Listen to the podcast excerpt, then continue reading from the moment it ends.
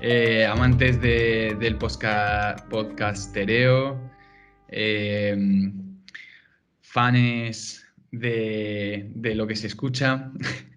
Estamos aquí un día más, una semana más en The Water Cinema.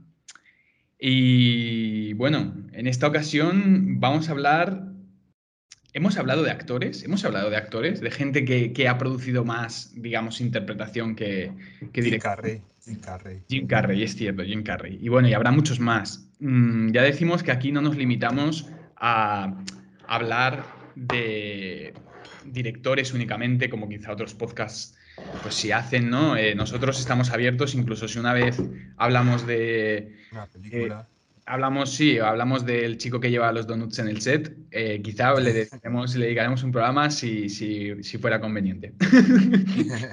si lo creyéramos conveniente. Así que nada. Eh, en esta ocasión mmm, no es un chico de, de, reparto de donuts, sino es el mismísimo Mel Gibson. Ole, plas, plas, plas, plas. Plas, plas, plas, plas. Meteré una musiquita justo aquí ya lo digo, en postproducción, le quito el romanticismo. Así que nada, eh, vamos a hablar de, de, Mel Gibson, un actor que, bueno, he de ser sincero, recientemente acabo de ver que realmente, o sea, lleva en activo desde los años 60.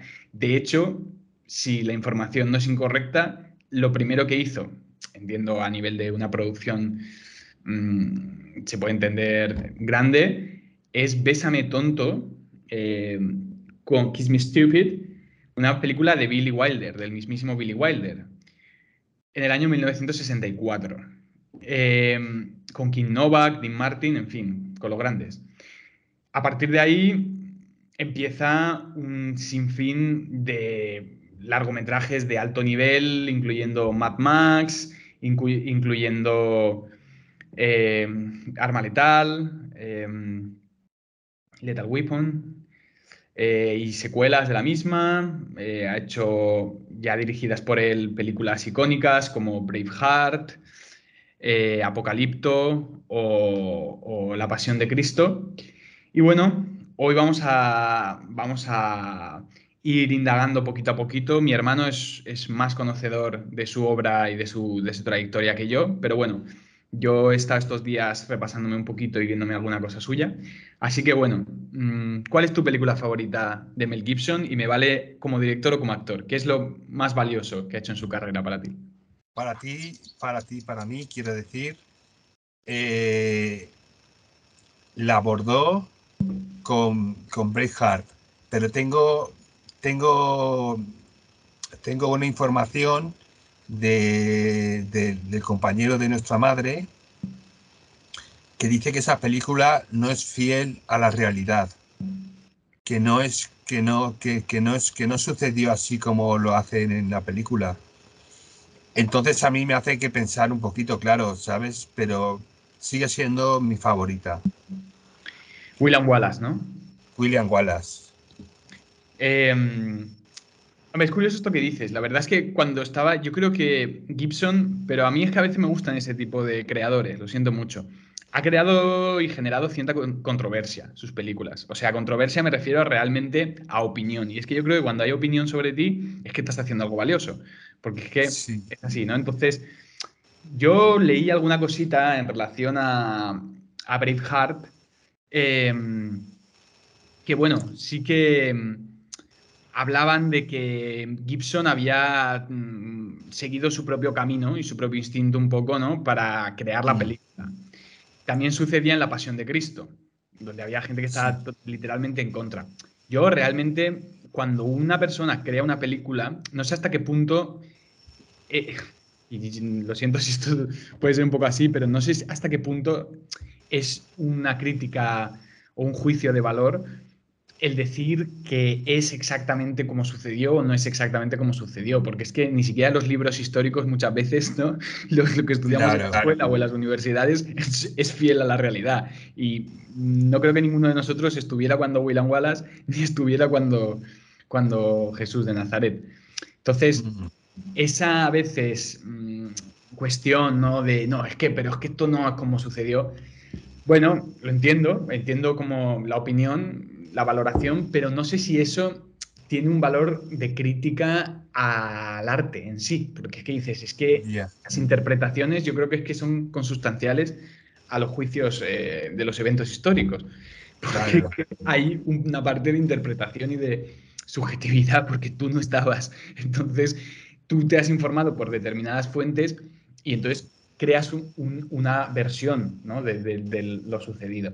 Entonces, bueno, eh, eso es una pequeña observación que quizá pueda hacer. Y yo creo que teniendo en cuenta lo que es el trabajo artístico, es muy buena la película, ¿no? O sea, ¿qué es lo que más destacas tú de esa peli? ¿Qué es lo que más te gusta a ti de, de Braveheart? A mí lo que más me gusta de la película es la historia de amor entre William Wallace y, y, su pareja, su mujer del pueblo, de su pueblo, que es corta, es corta porque, bueno, viene desde que son pequeños, desde el entierro de su padre, que matan a su padre, y la, y la niña le regala una, una flor, un cardo. Y es, precioso. Yo me lo pongo a veces y me, me, echo a llorar, ¿sabes? Porque es, un amor tan, tan puro y tan, tan bonito. Y destaco de la película sobre todo también la banda sonora, muy buena la banda sonora. Y los paisajes, la fotografía. Además, eh, creo que Gibson tiene una capacidad muy interesante para, mm, ¿cómo decirte? Como para mostrar esos paisajes históricos y que realmente te transporte a ese lugar. Porque hay películas, películas de época que a veces no lo consiguen. Yo creo que Gladiator, eh, bueno, 300 ya es otra cosa, ¿no? Es completamente... Eh, también quizá es la estética de la película, pero bueno, pienso en Gladiator, por ejemplo, donde yo creo que Ridley Scott comete algunos fallos a ese nivel. O sea, mm, sí, Que, sí que es una película interesante a ciertos niveles, o sea, tiene una cierta épica, pero mm, la maestría también a veces de transportarte eh, a esa época. Y, yo creo que eso Gibson lo hace, y lo hace en Braveheart y lo hace en La Pasión de Cristo también muy bien. O sea, estás en ese momento y, estás, no sé si empatizando, pero al menos conectado a un poco la época, ¿no? Que es que hay que tener eso en cuenta a veces cuando creas. Porque claro, tenemos una tecnología moderna y sin querer quizá podemos caer en el error de, pensar que, bueno, en aquellos tiempos la realidad funcionaba en la misma manera en la que funciona en la actualidad. Y, no, claro. Eso, no es así, ¿no? Entonces, bueno, eh, eso, Y bueno, entonces, eh, para ti lo más valioso que ha hecho, lo pondrías lo primero, pondrías a Braveheart, ¿no? Sí, por supuesto. Luego, ¿qué, otras películas te, interesan así de su, de su carrera? Hombre, dime en qué piensan las mujeres. Eh, ¿En qué piensan las mujeres? ¿En qué piensan las mujeres? ¿Cómo es? En qué piensan las mujeres. Vale. Sí, en inglés tiene otro título. sí. no sé. Sí. Pero esa película me gusta mucho porque siempre he querido es que me ha pasado lo mismo. He querido saber qué piensan las mujeres, cómo qué tienen en la cabeza. Y, y bueno, esa película pues, pues desarrolla una, una, una virtud de, de, saber lo que piensan las mujeres y es divertida, tiene, es una comedia, es... Es una, es una comedia, yeah. Em, es una comedia, es una comedia así, y la verdad es que es una comedia bastante divertida. Yo recuerdo haberla visto de, adolescente, así por ahí. Y es divertida y además, bueno, ahí se prueba un poquito Gibson como cómico, ¿no? Que, que yo creo que también es interesante y la verdad es que lo hace bastante bien. Me recuerdo un momento de él en la ducha con el secador, con un secador sí, no sé qué, una cosa así bastante excéntrica y loca. Y, bueno, y también como un poco su, desesperación, ¿no? O sea, por, por intentar pues comprender que creo que él se empieza a enamorar, ¿no? De, una, de una mujer, una, de una chica. De su jefa, de su jefa, creo. Fatal, y empieza así como... Pero, ¿cómo sucede? Porque va algún tratamiento psicológico, algo, algo pasa, ¿no? Que desencadena esa, ese poder. ¿Cómo es? No, porque tiene un, calambrazo, ¿no? Por un calambrazo o algo de repente. Sí, con, el secador, con el secador. Ese, es, el, es un poco, ¿no? El, la movida empieza a suceder ahí, ¿no? Pues sí, la verdad es que es una película. Eh, es una película divertida. Yo eh, hoy me quería centrar porque tuve una... O sea, bueno, en fin, el otro día vi La Pasión de Cristo, que era una película que hacía bastante tiempo que quería ver. Y bueno, o sea, tuve, no sé, tuve la verdad es que una sensación muy interesante al ver la película. Y un poco, mm, realmente, o sea, vi a un director a un director que lo que, te, lo que te comentaba hace un momento, ¿no? O sea, que realmente es capaz de crear una película, lo primero de todo es que la película está hecha en arameo, que ya me parece un acierto.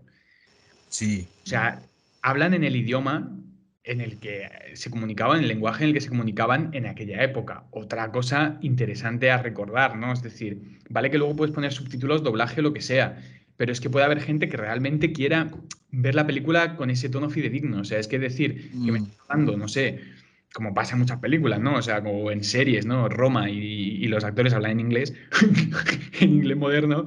Son cosas curiosas y, son cosas que a lo mejor parecen chorradas, pero realmente dices, cuanto más fiel intentes ser en algunos aspectos a las cosas como sucedieron, digamos, ¿no? o sea, como intentes traer, digamos, esa... Eh, ya estás dotando a la historia de un valor muy interesante, porque los actores van a tener que mentalizarse a cierto nivel, porque va a empezar a tener elementos realmente ¿no? más, más interesantes, yo creo. ¿no? Mm. Esa película, eh, yo leyendo críticas y demás, vi que uno de los comentarios que se hacían eh, o, que se destacaba como una película, se señalaba como una película hiperrealista, lo cual me pareció curioso. Supongo que ese hiperrealismo se refiere a la estética de la película. O sea, que, tiene una estética como, bueno, pues como lo que es el cuadro, la fotografía hiperrealista, ¿no? Que todo tiene una definición muy, muy, muy clara, muy tal. Eso está ahí, pero el hiperrealismo para mí es puramente estético, porque lo que es la narración, la historia, está trufada de, abstracciones. O sea, de, digamos, eh, mm, situaciones que se dan dentro de la historia y dentro, de, y dentro del camino espiritual que Jesús de Nazaret vive hasta su crucifixión, que bueno, ya puedo hacer un poquito de spoiler, así termina la película. La película termina con la crucifixión y con el eh, Padre, Padre, o My Lord, My Lord, creo que dice, My God, My God, porque me has abandonado, ¿no? Hasta ese, ese, final en, en la crucifixión y entonces, pues son los últimos días de, Cristo, ¿no? O sea, es cuando lo encuentra en el campo de los olivos, está con los apóstoles, lo cogen y mm. empieza una serie de, bueno, le entregan, lo, quieren juzgar básicamente, ¿no? O sea, entonces eh, se es ofrecido a dos reyes y realmente esos reyes, lo cual es muy interesante, no quieren condenarle. No le quieren condenar. Y ahí es donde de repente te empieza a revelar un montón de cosas de lo que es mm, la, de, lo que es, de lo que es la visión de Cristo en, o sea, frente a lo que le está sucediendo, o sea, frente a la realidad un poco que juega para mí en otro plano, ¿no? O sea, hay un plano que es la sociedad y lo que sucede en el momento y lo que él está experimentando, ¿no? Entonces es muy curioso, creo que es a Poncio Pilatos cuando le ofrecen, ¿no? Y le dicen, usted le tiene que castigar, usted le tiene que juzgar, ¿no? Y Pilatos no le quiere juzgar. De hecho, su mujer le está diciendo que no lo haga, ¿no? Que es un hombre justo. Y entonces, Cristo está en la habitación, está, está, está, reunido con Pilatos y le dice, le dice, bueno, me han dicho que eres un rey. ¿Dónde, ¿Cuál es tu reino? ¿Dónde está tu reino? Y entonces Jesús le dice, mi reino no es de este mundo.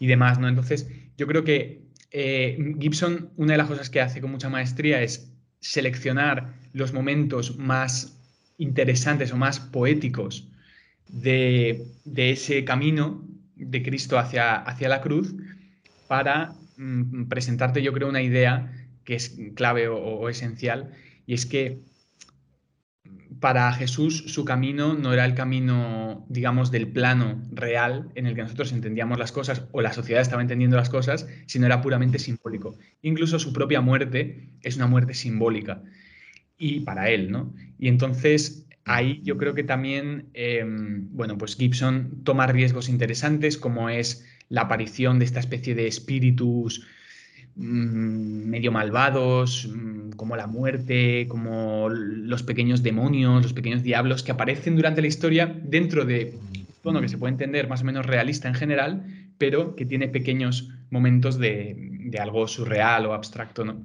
En su justa medida. Y bueno, la verdad es que a mí me parece una película muy interesante. Yo no soy tan profundo conocedor de, digamos, la historia, la filosofía cristiana como para entrar en un juicio ya moral de decir, bueno, no, es que esto, pero aquí, como lo que hablábamos antes, ¿no? Realmente es más o menos fiel a la realidad, ya no lo sé, pero al menos en tanto que es una obra que cuenta una historia, me parece que está muy bien hecha a ese nivel, ¿no? Sí, sí, claro. Entonces, eh, bueno, eso. ¿Tú has visto La Pasión de Cristo? Sí, la he visto. ¿Sabes dónde la vi? ¿Dónde? En, un cine de verano. Sí. Con Borja. Ahí viendo las estrellas. Sí, sí, sí, ostras, con, tu amigo Borja, ¿no? Con mi amigo Borja, sí, sí. Eh, nada, nos, fuimos ahí en, en pleno veranito y, nada, nos, lo vimos ahí. Es un poco singular el sitio, porque en un, en un cine de verano ver la pasión de Cristo es un poco. Es un poco inusual, no es, no es lo, más corriente. Pero bueno, nada, lo disfrutamos. Yo sufrí mucho, los latigazos es lo que más me llamó la atención. Cuando le meten los latigazos es súper fuerte. Sí, es me, me, me, dolían a mí también. Sí, la verdad es que lo de los latigazos es algo bastante... Es algo bastante... Es hiperrealista es hiperrealista y bueno, eh, otras personas, o sea, decir, otras personas, en otros lugares, eh, plataformas y, demás, he visto que está, eh, está mm, digamos, catalogada como una película gore. Yo, una película gore, es que a veces con las etiquetas depende de cómo, yo no sé hasta qué punto realmente somos acertadas. Yo, gore. Realista, realista. Es realista y te presenta, pues bueno, la crudeza y el dolor. Y además, es lo que te digo, creo que también es otro acierto, porque dices, yo creo que el mensaje ahí de, este profeta Jesús de Nazaret era un poco, mm, yo represento la verdad, o sea, yo voy a representar la verdad, voy a representar la pureza, la verdad, el amor, voy a representar esos valores. Mm. Y yo voy a morir por ello, porque sé que en este mundo, si yo represento puramente eso, este mundo acabará conmigo, porque hay un otro lado, o sea, hay, un, hay una sombra. Entonces, si yo me, me digamos, me, como, me, si yo abrazo estos valores, ¿no? Si yo abrazo estos valores como lo que hablamos, ¿no? El amor, la pureza, la verdad, eh, el mundo acabará conmigo y me matarán, ¿no? Entonces, claro, para transmitir ese mensaje, la representación, digamos, de esa crudeza violenta por la que él atraviesa es totalmente necesaria. O sea, es que si me haces una película en la que él está asumiendo que va a morir y va a ser crucificado y va a haber ese dolor, digamos, dentro de este plano, que es, que es el mensaje en sí, si intentas, digamos, evitar que se vea con más o menos, digamos, eh, realismo eso, pues yo creo que sería un, error, sería un error y ahí, y no me parece, porque además sí que hay un poco de gore, sí que, o sea, sí que hay un poco de cosas así, un poquito cruda, ¿no? Eh, sanguinolenta, si quieres, pero, pero tampoco se ensaña, o sea, tú no ves que Gibson diga, no, pues métele ahí primeros planos como ya sería una peli gore, ¿no? Que es, mm. digamos, ensaña con la violencia y, hay un placer en, ello, ¿no? No hay un placer. Lo que yo creo que hay es una, muestra, ¿no? O sea, una, una presentación de decir, es que estos fueron los hechos y fueron así de crudos. No es que sienta placer por ver esto, ni quiero que el espectador lo sienta, sino que entienda algo, ¿no? Entienda un, un mensaje. Y, bueno, pues eso, los latigazos se hace, o sea, además que se hace porque es larguita la escena, ¿eh? O sea, y además, muy bueno porque hay, hay un momento, ¿no? En el que eh, le dice, ¿cómo es? Bueno, hay, una conversación durante los latigazos entre dos de los personajes y él, para eso te digo, no se ensaña con la violencia, pero quiere mostrarte eso como algo importante, ¿no? O como algo que, que está sucediendo. Y entonces están, están hablando los dos personajes y tú estás oyendo de fondo en una voz en off los latigazos. 81, o bueno, lo dicen octo, octo, octo, así en arameo, lo que sea, ¿no? Sí. Entonces, pues ahí eh, está un poco la, la, historia. Pero, pero bueno, sí. Eh, un cine de verano la viste, pues, pues madre mía. Sí, sí. Imagínate, la gente allí estaría flipando, tío. tranquilitos en el pleno verano, relajados. ponte a ver La Pasión de Cristo. ¿Tú te crees que elegir una película así para un cine de verano es normal? Eh, yo no sé quién eligió esa peli para un cine de verano, pero no sería, no sería realmente mi elección. Pero bueno, eh, supongo que, que bueno, que no sé, alguien habría ahí que, que lo consideraría oportuno. Pero en fin. Eh, bueno, si quieres saltamos, saltamos peli y nos vamos a ver a otras cositas que ha hecho por ahí. Vale. A ver, el Patriota. ha hecho el Patriota. El Patriota, esa la he visto también. ¿Qué te parece el Patriota? Eh, me, me, gustó. Me gustó porque me gustan las películas épicas. Pero no, no, no es mi guerra, no es mi guerra, no es... ya. No sé si me entiendes. Sí, sí, sí, sí, que tampoco es que sea ya. Hmm. Sí, que no, que no son los colores que yo sigo.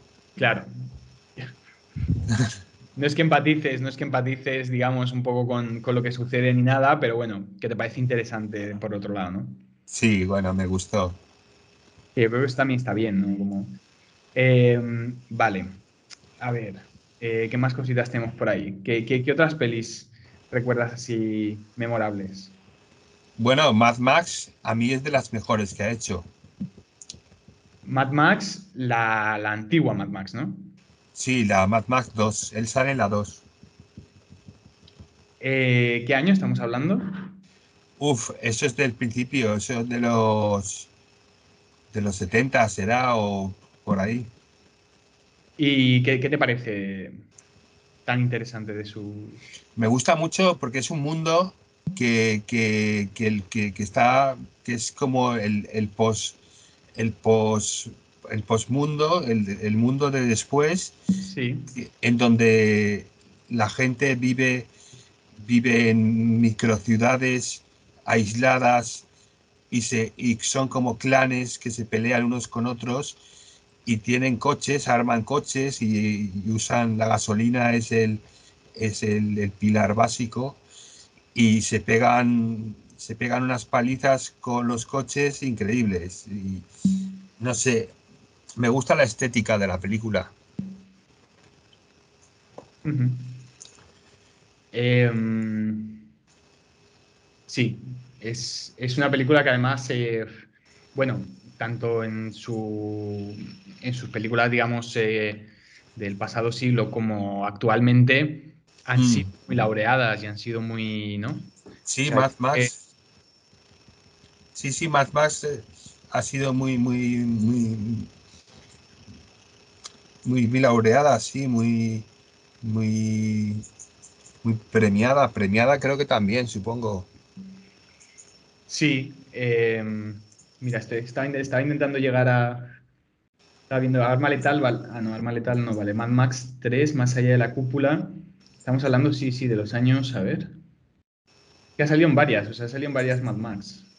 Tú me hablas de Mad Max 2, ¿no? Mira, aquí sí. encontrar. Claro, y es que además tiene esa estética así futurista, guapa. George Miller fue el director. Y sí, se ha llevado, se ha llevado, vamos.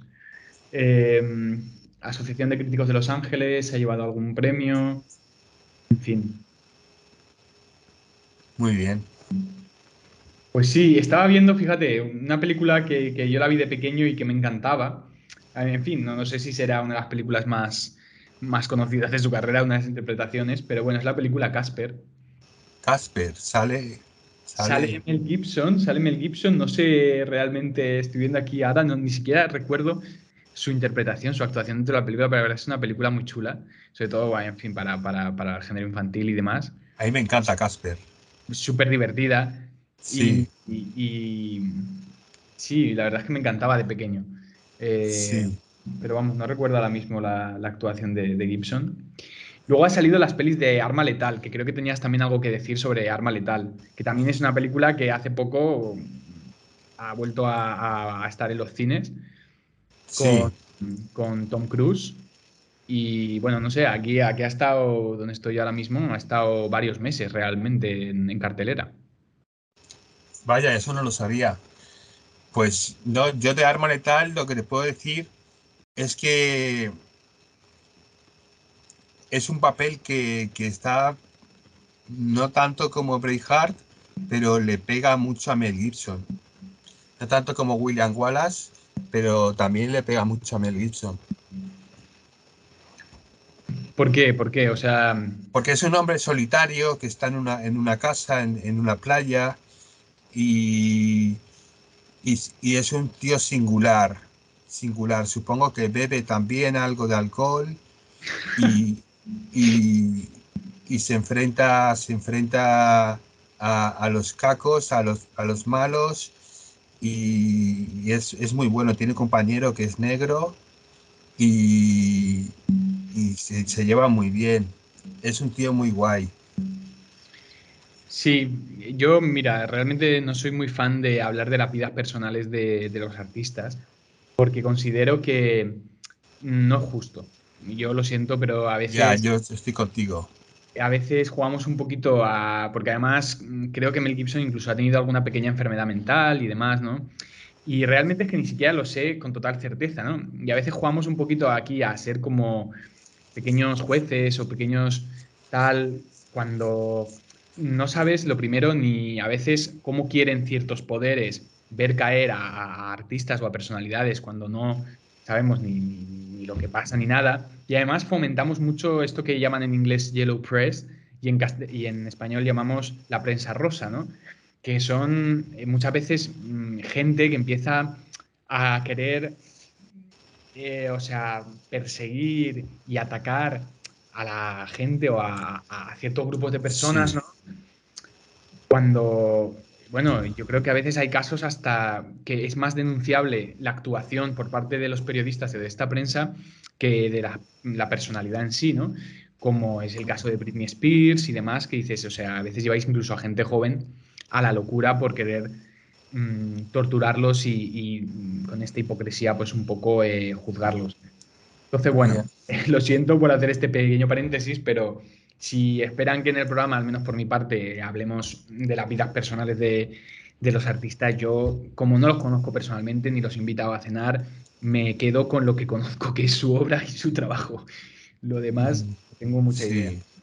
Em, eh, ¿qué, más cositas podemos hablar? Su primera película, la primera película que dirigió fue El hombre sin rostro, no sé si la has visto.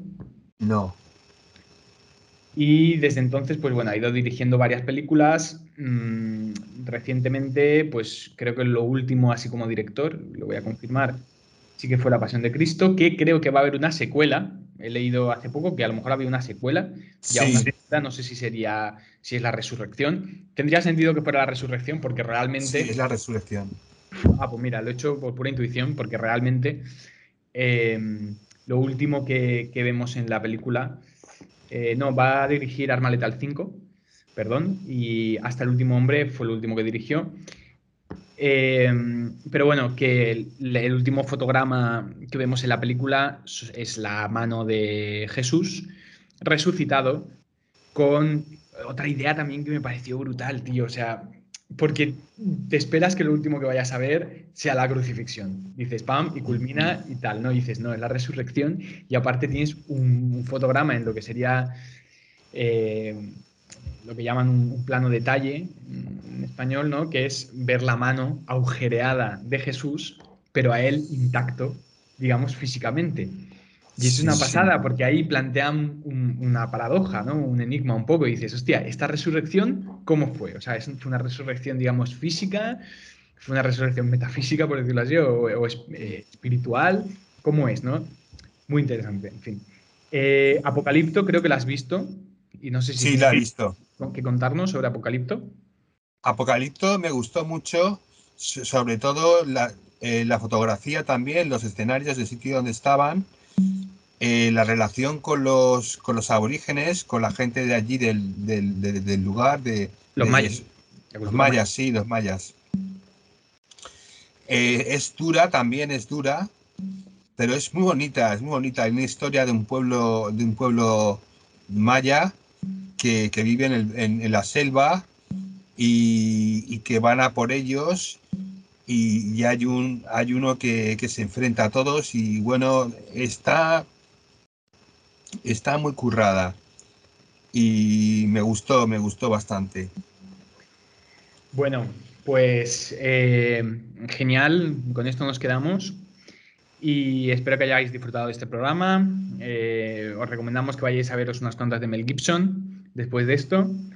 Y nada, nos vemos en el próximo The Water Cinema. Vale, chao.